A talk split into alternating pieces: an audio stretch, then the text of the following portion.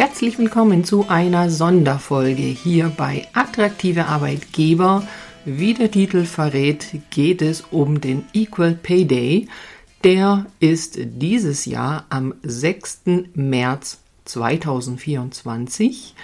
Und in dieser Podcast-Folge möchte ich die Hintergründe zum Equal Pay Day äh, erklären, möchte die rechtliche Situation, die aktuell in Deutschland besteht, rund um das Thema Equal Pay und Gehaltstransparenz erklären und möchte einen Ausblick geben über die Änderungen, die in den nächsten zwei Jahren kommen werden, weil es eine neue EU-Richtlinie gibt, die einige Forderungen stellt, was denn so die Unternehmen alles umsetzen sollen, damit der Pay Gap, der Gender Pay Gap geschlossen wird und äh, ja, die Gehälter einfach transparent sind und somit Frauen und Männer für die gleiche Arbeit den gleichen Lohn bekommen.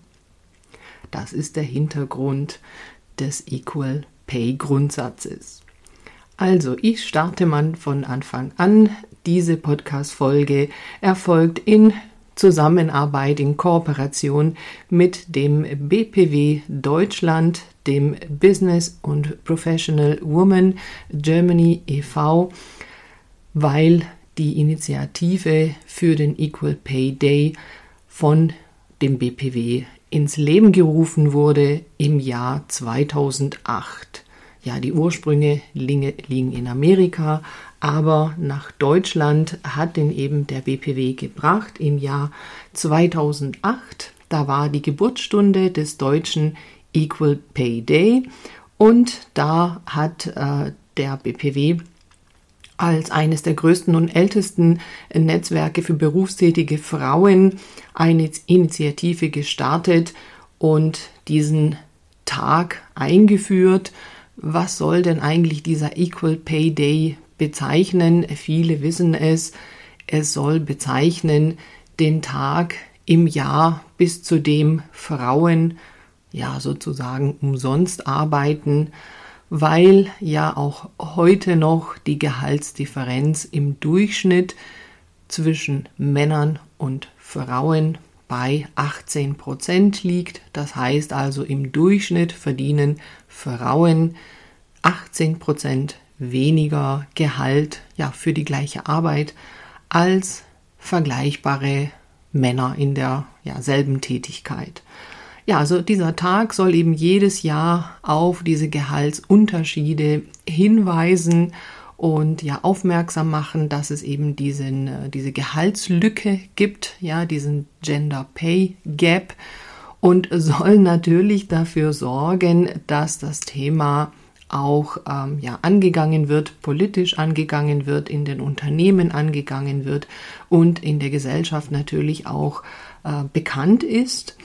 Und äh, ja, im Laufe der Jahre, also wie gesagt, 2008 ist ja schon eine ganze Weile her, ähm, hat es gestartet. Im Laufe der Jahre gab es da verschiedene Kampagnen. 2017 war ja dann ähm, ja der zehnjährige Geburtstag des Equal Pay Day.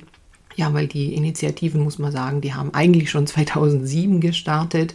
Da äh, hat 2017 tatsächlich eine ähm, ja, Kampagne äh, tatsächlich erreicht, dass dann auch ähm, ja, politisch und ähm, in der Gesetzgebung sich was getan hat.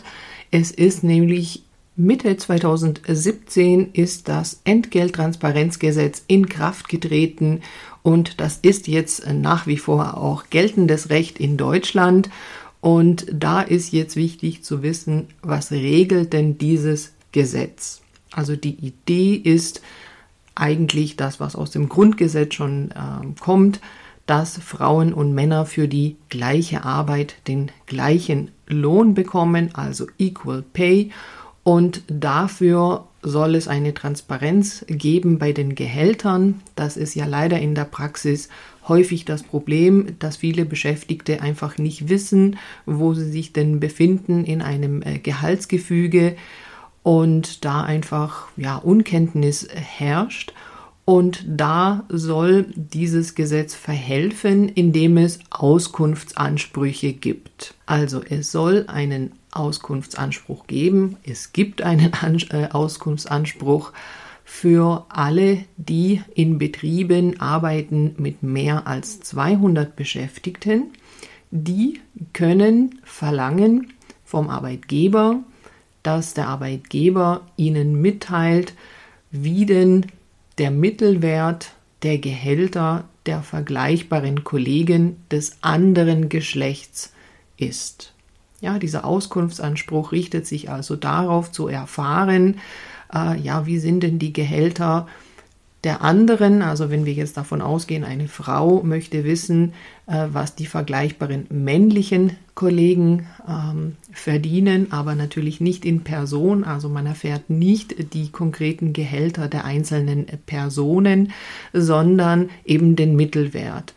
Und deshalb ist es so, dass man da mindestens sechs vergleichbare Kollegen angeben muss. Ver vergleichbar heißt also aufgrund der Tätigkeit vergleichbar. Ja, das heißt also, die müssen eben ja mehr oder weniger den gleichen Job machen wie die Frau, die jetzt diesen Auskunftsanspruch geltend macht.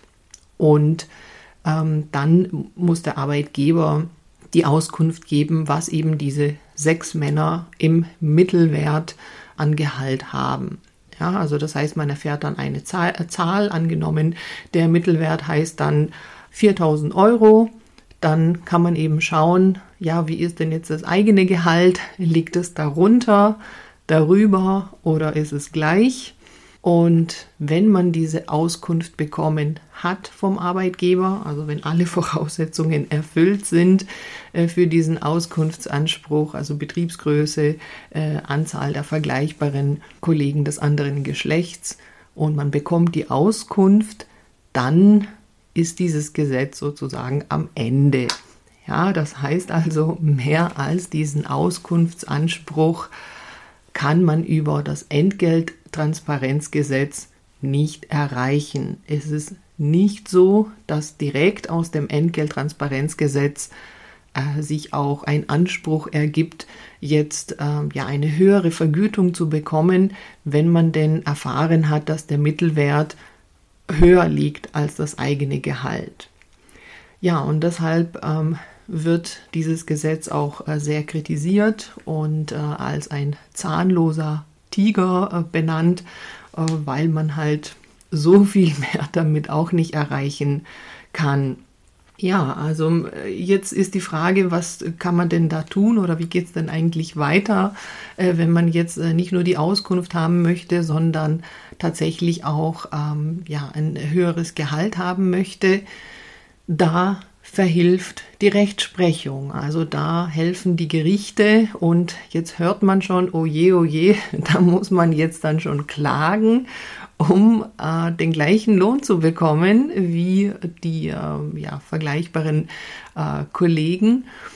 Das ist natürlich nicht immer so. Also natürlich äh, kommt das vor und das kenne ich auch aus meiner Beratung, dass ähm, nach einem Auskunftsanspruch der Arbeitgeber das Unternehmen selbst äh, Korrekturen vornimmt ähm, oder man eben ja in einem Gespräch äh, dann eben darüber spricht, wie man das Gehalt anpassen kann. Aber in manchen Fällen funktioniert das halt eben nicht über solche Gespräche und Vereinbarungen. Und ja, da gibt es eben Rechtsprechung, weil manche diesen Rechtsweg eben gegangen sind, um ähm, eine gleiche Bezahlung zu erreichen. Und da sind äh, jetzt zwei Urteile, die ich hier erwähnen äh, möchte, äh, wichtig für diesen Zusammenhang, wie denn eigentlich das Entgelttransparenzgesetz und ähm, ja, andere gesetzliche Regelungen, insbesondere das AGG, das Allgemeine Gleichbehandlungsgesetz, hier zusammenwirken und am Ende vielleicht eben zu dieser Lohngerechtigkeit führen können. Vielleicht also für alle, die sich interessieren, ich habe dazu am Anfang des Jahres auch schon eine äh, Infoveranstaltung online durchgeführt und äh, da gibt es eine äh, Aufzeichnung auf YouTube. Da verlinke ich mal den Link äh, zu dieser Aufzeichnung ist also so eine knappe halbe Stunde. Äh, da kann man das alles auch nochmal in Ruhe sich anhören und anschauen. Da habe ich äh, einige Folien dazu, äh, wenn das jetzt hier ähm, so aufs Ohr zu viele Informationen sind. Ja, also diese zwei Urteile, die ähm, haben sich in ähm, zwei unterschiedlichen Situationen ähm, ergeben. Einmal war es eine Frau, die in einer großen Versicherungsgesellschaft im Außendienst gearbeitet hatte und dort eben diesen Auskunftsanspruch äh, geltend gemacht hat dann den Mittelwert erfahren hat der männlichen Kollegen, der deutlich höher lag als ihr Gehalt.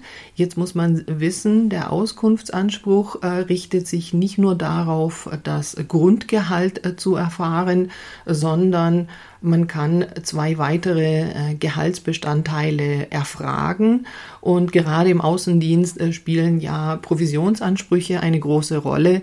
Und da war das in dem Fall eben so, dass die männlichen Kollegen ähm, eine Provisionszahlung bekommen haben, die ähm, also 1000 Euro höher lag monatlich als die der Frau.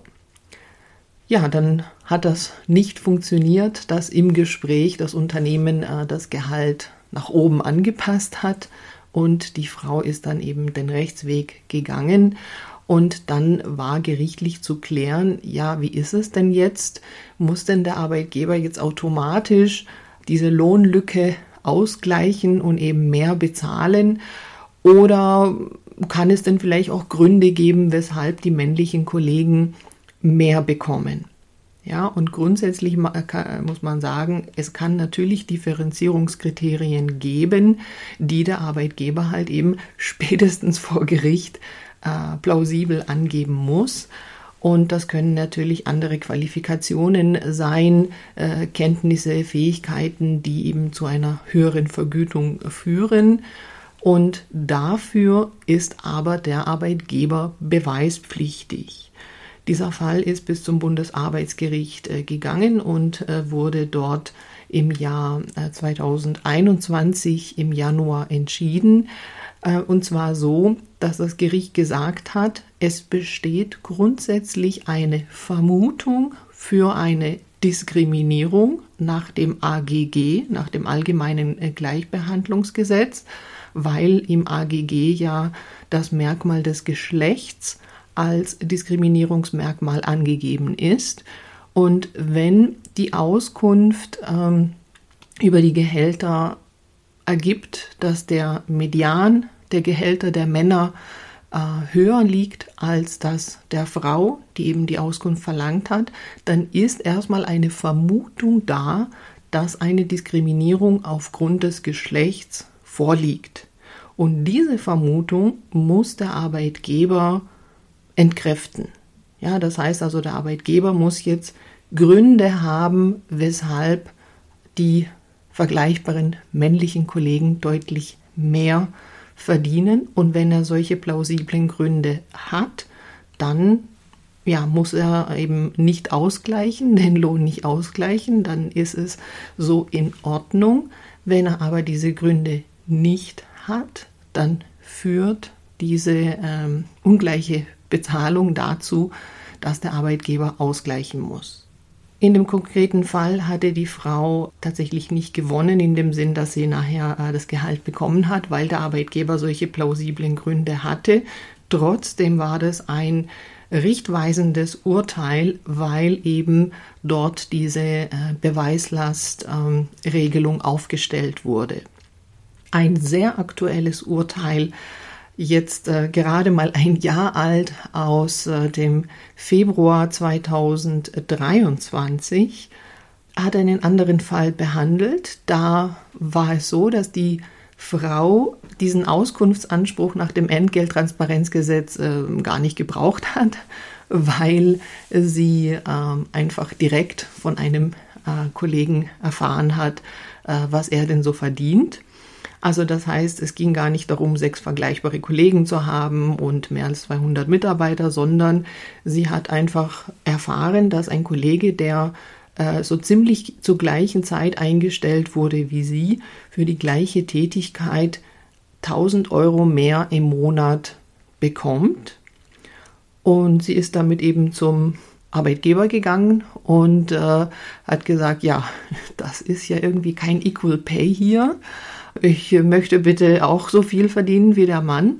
Und dann hat der Arbeitgeber gesagt, ja, nö, also dem habe ich das nur bezahlt, weil er ja bei der Einstellung das eben auch verlangt hat.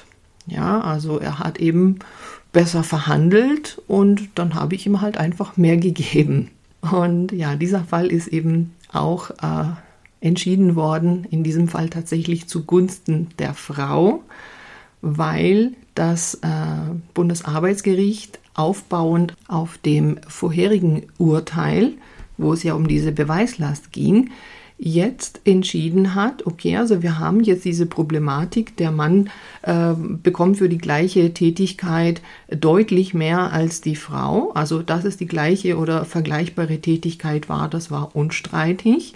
Und jetzt war hier die Frage, ist es denn ein berechtigtes Argument, also ein, ein zulässiges ähm, Kriterium für eine äh, unterschiedliche Behandlung, dass der Mann besser verhandelt hat. Ja, dass er einfach äh, mehr verlangt hat und das eben auch bekommen hat. Ist das jetzt ein Kriterium, ein Argument, womit der Arbeitgeber durchkommen kann und sich darauf berufen kann? Und das Gericht hat gesagt, nein, das ist eben kein Kriterium für eine unterschiedliche äh, Behandlung im Gehalt. Und die Frau, die da geklagt hat, hat rückwirkend den Gehaltsunterschied ausgeglichen bekommen. Es waren mehrere tausend Euro.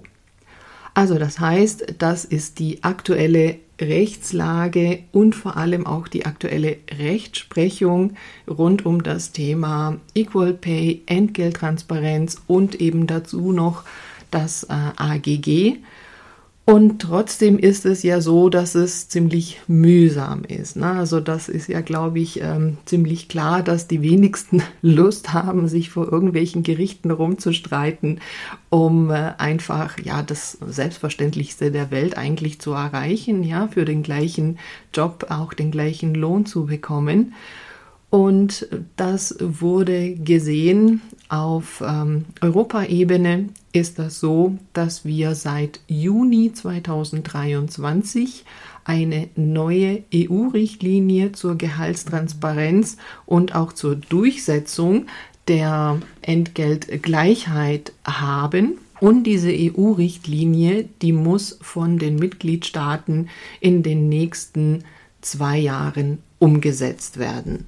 Das bedeutet, dass die deutsche Gesetzgebung jetzt eben das Entgelttransparenzgesetz anpassen muss an die neue Vorgaben dieser EU-Richtlinie, die jetzt ja viel strengere, viel mehr Vorgaben machen. Es soll dieser Auskunftsanspruch in allen Betrieben, in allen Unternehmen bestehen, unabhängig von der Betriebsgröße. Das ist wirklich ein riesiger Unterschied. Es soll auch dieses Kriterium, dass es sechs vergleichbare Kollegen oder Kolleginnen äh, geben soll, also jeweils das andere Geschlecht, ähm, das soll auch wegfallen. Es soll so sein, dass Gehaltsangaben bereits in einer Stellenausschreibung angegeben werden müssen und dass es ein Gehaltssystem geben soll, das transparent ist unerkennbar ist, also in, wel in, welcher Gehaltsstufe man einsteigt und in welchen Schritten, unter welchen äh, Voraussetzungen man eben äh, eine bestimmte Gehaltsentwicklung in diesem Unternehmen dann eben auch durchläuft. Es geht also darum, dass die Unternehmen transparente Gehaltsstrukturen schaffen sollen, so dass eben dadurch möglichst eine ja, ungleiche Bezahlung äh, für den gleichen Job vermieden wird. Und das wird für einige Unternehmen eine Mammutaufgabe. Ich möchte gleich hinweisen hier auf die nächste Podcast-Folge, die am 6.3. veröffentlicht wird, also am Equal Pay Day.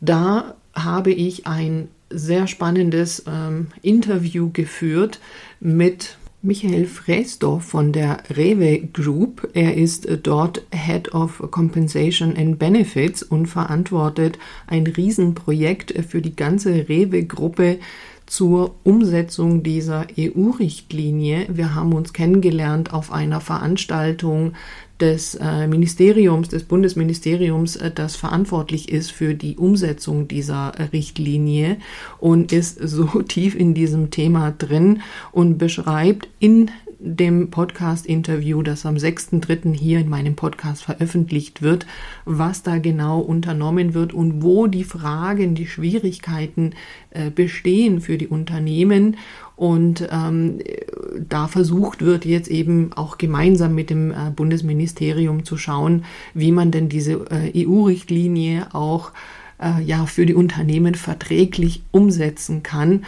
denn es stellen sich viele, viele Fragen rund äh, um die Vergleichbarkeit der Tätigkeiten. Es stellen sich auch Fragen rund um ähm, das Gehalt, also was genau zählt jetzt alles zum Gehalt? Ist es das Grundgehalt? Sind es alle variablen Vergütungsbestandteile äh, der Dienstwagen oder was auch immer alles da rund um das Gehalt eine Rolle spielt? Da ist die EU-Richtlinie sehr, sehr weit.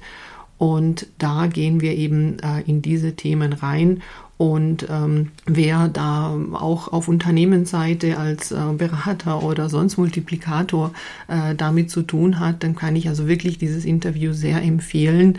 Das ist ein richtiger Deep Dive zu dem Thema Umsetzung der Gehaltstransparenz in der betrieblichen Praxis. Also das wird sehr spannend. Es hört sich zwar jetzt so an, als ob da noch ewig Zeit wäre, weil ja die äh, diese Richtlinie in zwei Jahren umgesetzt werden soll. Wenn man aber bedenkt, wie der Stand in vielen Unternehmen heute ist, dass nicht mal über das Gehalt äh, gesprochen wird, ja, in manchen ja sogar in Arbeitsverträgen äh, verboten wird, äh, hinzukommen zu transparenten Gehaltsstrukturen, ja, das ist wirklich eine langwierige Aufgabe, äh, die man auch entsprechend kommunizieren muss in der Belegschaft. In Betrieben mit Betriebsräten äh, sind dazu Betriebsvereinbarungen erforderlich und da ist also wirklich einiges zu tun. Ähm, da bin ich selbst gespannt. Ich bin da selbst in dem einen oder anderen Projekt da auch schon ähm, aktiv tätig. Natürlich eine sehr spannende und auch sehr wichtige Aufgabe. Und ja, in dieser Podcast-Folge äh, hoffe ich, konnte ich jetzt äh, mal so den aktuellen Stand der Dinge von ja, diesem Equal Pay Day, der Bedeutung dieses Tages, der eigentlich ja hinweisen soll auf diese äh, Gehaltslücke und die Anstrengungen, die es eben aktuell jetzt auch gibt, äh, was da alles zu tun ist und was kommen soll, damit in Zukunft, wann auch immer diese Zukunft dann sein wird, möglichst eine Gehaltslücke zwischen den Geschlechtern nicht mehr besteht. Ich freue mich, wenn ihr meinen Podcast direkt abonniert, wenn das noch nicht der Fall ist und äh, gerne auch teilt an alle, die sich für dieses äh, Thema interessieren. Wenn ihr äh, gerne mich äh, zu diesem Thema äh, sprechen hören möchtet oder für eine Beratung in Anspruch nehmen möchtet, dann meldet euch natürlich auch gerne bei mir. Äh, meine Kontaktdaten findet ihr auch in den Show Notes. Ja, hört wie gesagt in der nächsten Podcast-Folge wieder rein. Bis dahin, bye bye.